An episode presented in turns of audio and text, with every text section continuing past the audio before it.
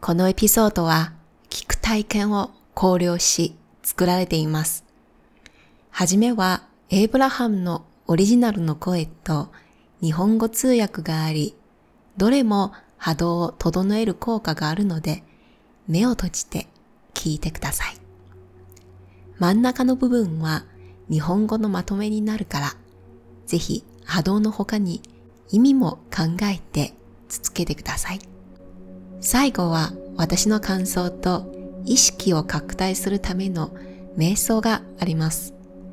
エピソードの内容を文字で読みたいのであれば、説明の中のノートのリンクをクリックしてください。それでは、体と振動する音を耳で感じながら、エイブラハムの知恵を受け取りましょう。Everything in the universe is responding to your point of attraction because you are sending off a vibrational signal. この世のすべてはあなたの波動によって反応しています。If you know that, you are weird. If you know that, you are not a normal human. But you do have an advantage that normal humans don't have. Because you then understand how things work for you. You then have control. これを知っているのはもう普通の人ではないね。でも普通の人のないアドバンテージを持っています。なぜなら物事はどのように動いているかを知っていればコントロールができます。Once you understand that, once you understand that you're putting out a signal and that that signal is being responded to, then it's not hard to figure things out.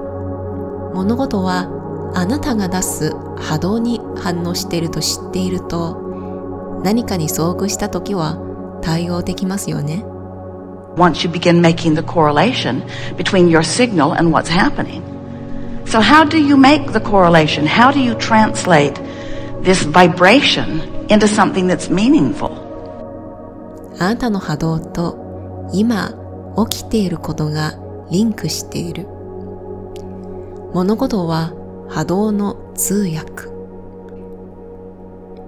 一体どうやって波動の通訳をしているでしょうか You do it in a lot of ways without even knowing you're doing it. You translate vibration and that's why you see. But most people usually don't think of sight as a vibrational thing, but it is. 実は知らないうちにやっています。目は波動を訳しているほとんどの人は思わないでしょう。でも、これは紛れのない事実。Easier to hear it about your hearing, isn't it? Translation of vibration. What you smell is a translation of vibration. Your touching is, you're translating, even your tongue is translating vibration. 聴覚の方は少し理解しやすいでしょう。嗅覚も通訳です。手に触れる食感もそうです。口の中の舌もそうですよ。Different food has different vibration and that's why it tastes different to you. Everything is vibrational. So when you begin to accept that this is a vibrational universe that you are translating and that your senses translate it, and then you begin to become consciously aware of the most significant translator of vibration that you possess, which is your emotional center. 食べ物はそれぞれ違う周波数を出しています。だからこそ、それぞれの味は違います。この世は波動でできて、あなたの五感は波動の通訳だという事実を受け入れれば、感情というモニターがもっと活用できるでしょう。Then you begin to understand how things fit together. Before you understand how things fit together, you have to understand what the things are that are fitting together. In other words, what makes the vibration that you call emotion is the positioning or the relationship between the vibration that you are offering from your broader non-physical perspective and the vibration that you're offering because of the thought you're thinking right now. 物事はどのようにつながっているか、どんなものがつながって波動を出して感情を影響しているのか感情はもっと大きなあなたが出している波動と思考の波動が統一したものです。In other words, you are more than you see in these physical bodies, and you're more than the vibration that we've just described that you are translating physically. You are a source energy being. あなたはこの体より大きい。今出している波動より大きい。なぜなら、あなたは源のエネルギーそのものだからです。Doctors, as they are looking at you, can see the energy in the sense that they say, well, you're alive, or they see the absence of it in your physical vessel when they say, well, you are dead or not alive. 医者さんはエネルギーが生きているか生きていないかを判断するものだと見ています。But they don't understand that there is a projection and a receiving of a vibration. You could call it consciousness you could call it source, that is coming to you and through you all day, every day. It's the whole of you. It's the eternal part of you. けれど、 彼らが気づいてないのは、肉体は現象。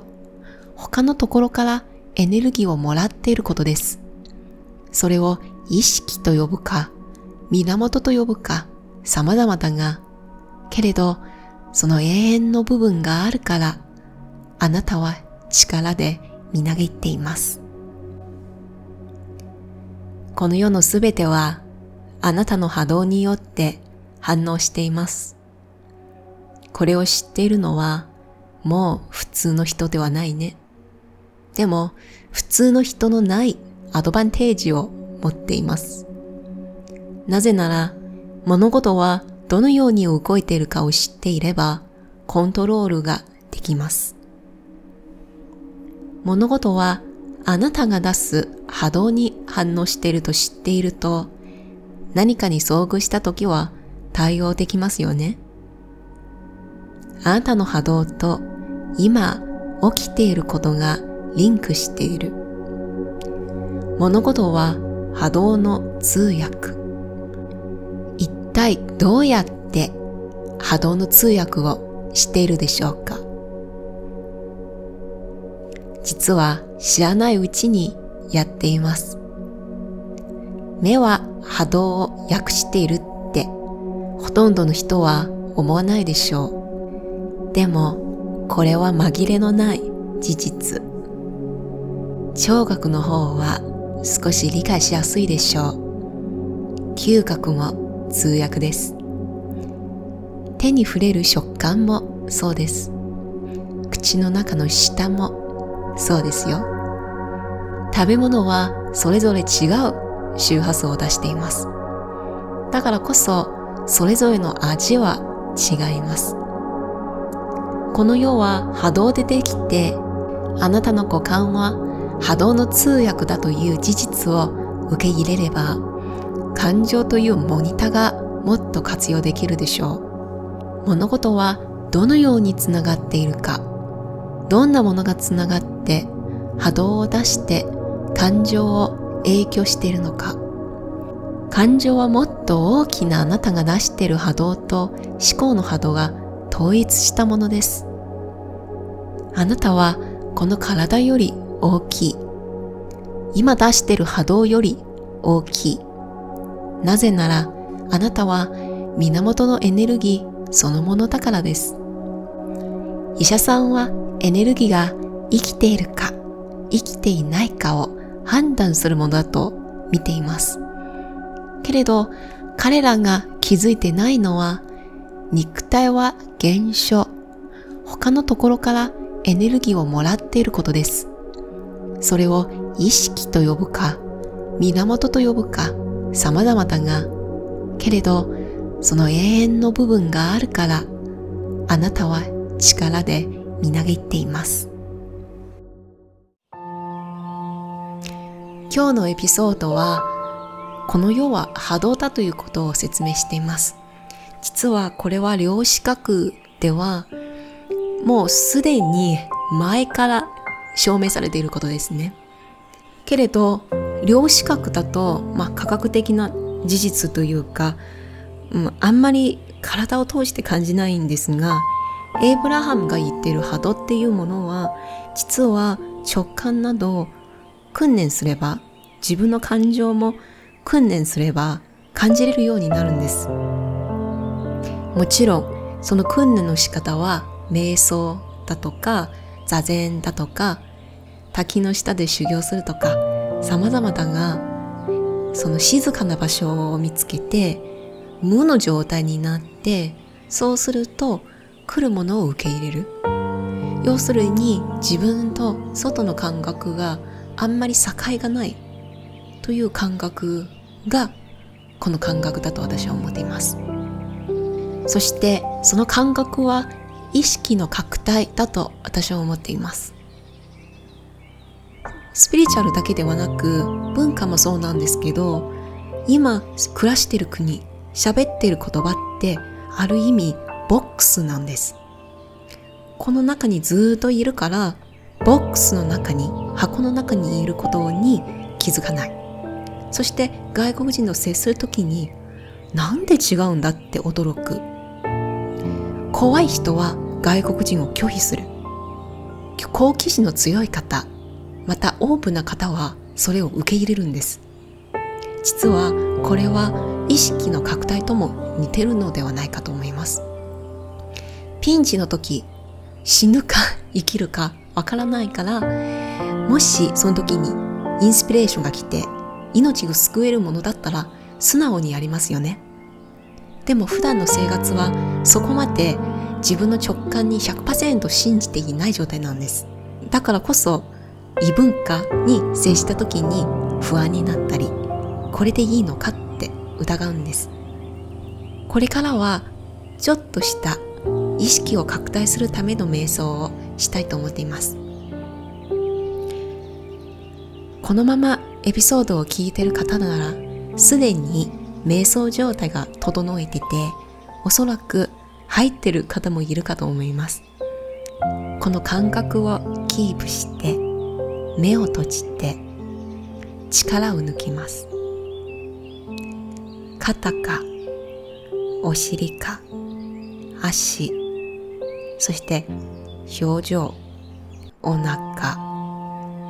体のどこかに硬いところ何かを握ってる感覚はありますか？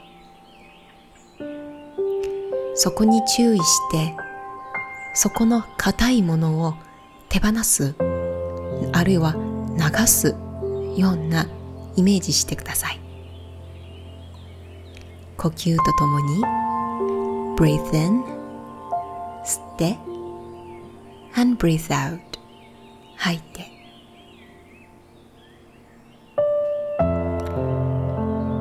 そして visualization しましょう。体中に巡るエネルギーがあります。どんな色でもいいので決めてください。それが自分の体の中をぐるぐると回っているのを感じてください。